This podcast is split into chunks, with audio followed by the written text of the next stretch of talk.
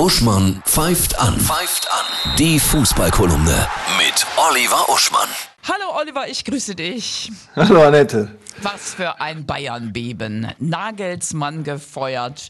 Tuchel kommt. Das hat dich auch eiskalt erwischt, so? Ich würde verstehen, wenn Julian Nagelsmann fortan jeden Tag in der Münchner Frauenkirche in die Bank geht und den Herrn darum bittet, seinen heiligen Zorn auf die Verantwortlichen von Bayern herniederregnen zu lassen.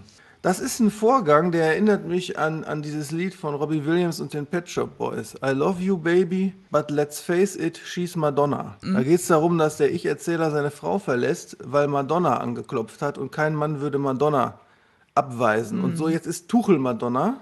Und diese Bayern, die, die gesagt haben, wir machen mit dir langfristig, die haben 25 Millionen für den Mann ausgegeben. Die haben gesagt, das ist unser ganz, ganz langer Plan, mit diesem jungen Genie zu wachsen.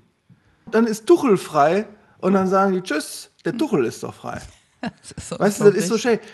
aber jetzt müsste der Tuchel ja auch äh, gewarnt sein, ne? Ja. Was ist denn jetzt, wenn der Tuchel da schön vor sich hin macht und ähnlich erfolgreich ist? Ich meine, der Nagelsmann hat alle Spiele in der Champions League gewonnen. Und bloß weil die jetzt mal Zweiter sind, ho, in der Bundesliga. Wer könnte noch über Tuchel stehen? Wahrscheinlich Klopp. Mhm. Ist ja der Einzige, der mir einfällt, der noch über Tuchel steht im Moment internationalen Ansehen. Und dann heißt es irgendwann in zwei, drei Jahren, sorry Tommy, der Jürgen ist frei. Der steht im Bademantel vor der Tür, der ist so sexy, den lasse ich rein. Oh Gott, ey, das nennt man ja Vollopportunismus, oder? Dai, ja. Krass. Also jetzt gönnt man, also mehr denn je, den Bayern die Meisterschaftsverlust sowieso, den gönnt man ja immer, damit mal wieder Spannung in der Bundesliga ist. Mhm. Aber im internationalen Geschäft ist man ja grundsätzlich für alle deutschen Clubs. Aber das finde ich schäbig.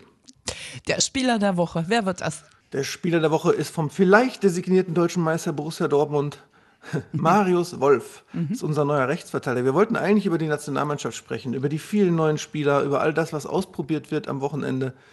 Dementsprechend nehmen wir nur einen als Beispiel. Wir hatten ja keinen richtig funktionierenden Rechtsverteidiger jetzt. Vielleicht haben wir jetzt einen mit Marius Wolf. Das wird ein spannendes Spiel. Erzähl mal, was glaubst das du? Das ist unser Spiel, der war natürlich, ja, mhm. momentan sind ja Testspiele. Alle Nationalmannschaften der Welt spielen gegeneinander.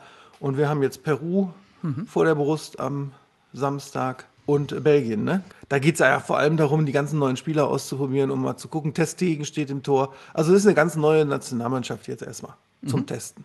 Da reden wir dann mal drüber nächste Woche, wie das alles ja, so genau. Wenn sich präsentiert hat. Jemand äh, ja, genau. Scholz gefeuert ist oder so, wer weiß. Schönes Wochenende. Viel Spaß beim Gucken bei unserer neuen Elf.